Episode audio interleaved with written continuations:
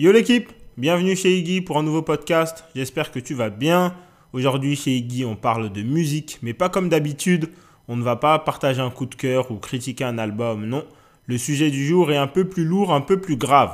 Tu l'as peut-être lu quelque part, Kofi Olomide est jugé en appel pour agression sexuelle et séquestration sur d'anciennes danseuses de son groupe.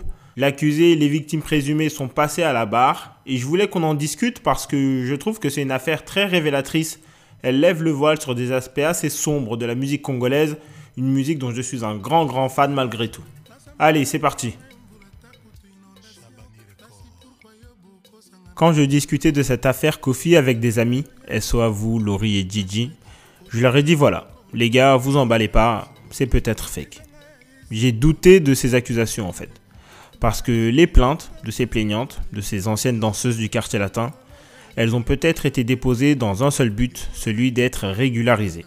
C'est d'ailleurs un des axes de défense de, euh, la défense de Kofi Olomide. Kofi lui-même l'a dit pendant son audience, je le cite, Au Congo, ils ont tous le rêve français. En fait, il laissait entendre que ces anciennes danseuses l'avaient poursuivi uniquement pour obtenir des visas. Parce que si tu plaides que tu es en danger dans ton pays d'origine, pour des raisons politiques ou à cause d'une personnalité super influente, comme les Kofi Olomide, bah, la France, elle est plus sensible et elle peut t'accorder un espèce d'asile un peu plus facilement. C'est d'ailleurs ce que vient d'expliquer le frère de Kofi Olomide, Tutu Roba, dans une nouvelle interview. Il a dit qu'en fait, ces plaignantes se seraient présentées à leurs entretiens pour, euh, j'imagine, obtenir des visas ou des titres de séjour. Elles auraient plaidé qu'elles étaient en danger dans leur pays d'origine, le Congo, parce qu'elles étaient des esclaves, qu'elles étaient régulièrement violées et tout. Et quand on leur aurait demandé qui vous fait ça, elles ont répondu Kofi Olomide. Et comme Kofi est un perso public, tout s'est enchaîné très vite. Des associations pour les droits des femmes se seraient ralliées à elle et les auraient incitées à déposer plainte. Donc j'explique ça à Laurie et Gigi et je leur dis que voilà, euh, dans la communauté congolaise, c'est pas rare, tu vois. Gigi me répond euh, non mais attends, comment ça, euh, pas rare Ça reste des accusations lourdes, tu vois. Et là, je me mets à un peu lui expliquer comment fonctionne la musique au Congo et c'est là que j'ouvre la boîte de Pandore. En RDC, ou au moins dans la musique au Congo, il y a effectivement un rêve français. Voyager, quitter le Congo, aller en Europe, je crois que c'est une des premières motivations des talents congolais. D'où vient ce rêve? Avant de répondre, il faut que je t'explique. En fait, la musique congolaise, elle est structurée très bizarrement. Au Congo, il y a des groupes, comme le quartier latin de Kofi Olomide, dont on parle là. Ces groupes sont appelés des orchestres. Ces orchestres, ils ont des leaders ou des présidents. Parfois, on les appelle même des grands prêtres. Le président, c'est la star. C'est celui que le public vient voir en concert. C'est pour lui que le public achète les albums, etc. Ce sont des personnages un peu sacrés, des génies, des genres de dieux. Et je pèse mes mots. Hein. Des gens qui font du bien, qui font danser, qui font oublier les soucis du quotidien. On leur confère un pouvoir et une influence incroyables. Vraiment, pour les Congolais, les chanteurs sont plus puissants que les politiciens, par exemple. Et dans la musique, justement, il y a ces termes de président et de leader, un vocabulaire très politique qui montre un peu euh, l'adoration qu'a la population pour ces chanteurs et le culte de la personnalité qui règne dans la musique congolaise. Ça s'exprime même dans les chansons et dans les médias.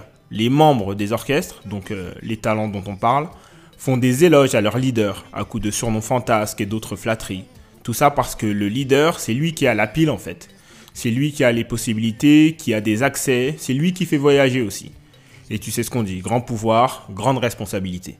Et donc, pour approcher ces grandes personnalités, pour intégrer ces orchestres, c'est toujours un peu mystérieux, c'est un mythe, c'est toujours un peu flou, enfin voilà, c'est quelque chose de vraiment sacré.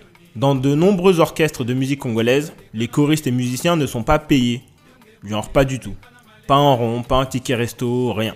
C'est connu que le quartier latin rémunère ses artistes par mois, comme euh, des salariés, et c'est un des rares groupes à le faire. Ailleurs, les gens travaillent sans salaire parfois même sans compensation, sans rien, feuille quoi. C'est un peu au bon vouloir du leader en fait. Ces musiciens vivent pas mal des dédicaces rémunérées dans des chansons ou même dans des interviews. Ça peut être de l'argent, mais aussi des cadeaux, des vêtements, des bijoux, des voitures, parce qu'il faut aussi maintenir les apparences quoi. Quand tu écoutes une chanson congolaise, tous les noms que tu entends, ce sont des gens qui payent. Les prix dépendent de l'artiste, mais voilà, c'est un système qui s'est développé je pense, pour pallier à l'absence de revenus, parce que les Congolais n'achètent pas d'albums comme ici en France. Fali Poupa plaisantait à ce sujet d'ailleurs dans son Planète Rap pour euh, Tokos 2. Il avait dit euh, Les dédicats, c'est notre SACEM à nous. Concrètement, oui, c'est un peu ça. Donc voilà, les talents des orchestres, il y en a qui triment. Les danseuses, elles sont souvent pas considérées du tout. Genre euh, dans l'échelle du game, elles sont tout en bas. Mais tous ces employés, ils sont déter et ils bossent quand même, parce qu'ils ont un seul espoir, voyager. Voyager, quitter le Congo, parfois quitter l'Afrique, pour un concert, une tournée, l'enregistrement d'un album, quelque chose.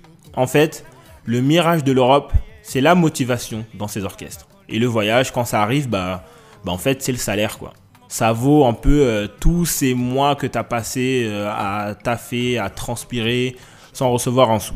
Et une fois en Europe, il y en a pas mal qui se font la malle, qui quittent leur groupe, leur patron et qui commencent des vies un peu clandestines jusqu'à se faire régulariser. Et pour se faire régulariser, il y a plusieurs moyens. Certains se marient, fondent des familles, d'autres se disent en danger au Congo. La boucle est bouclée. Est-ce que tu me suis?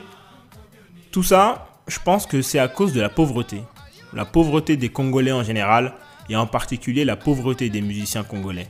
Les artistes sont prêts à tout pour quitter le Congo et pour une vie meilleure à l'étranger, pour aider leur famille à rester au pays, quitte à endurer des humiliations, parfois des agressions sexuelles et des viols ou des relations sexuelles contraintes. Et certains leaders ou présidents de ces orchestres, ils profitent de cette position de pouvoir, parce que c'est mieux d'être dans les bonnes grâces de la star que le contraire, pour être de la prochaine tournée, du prochain voyage,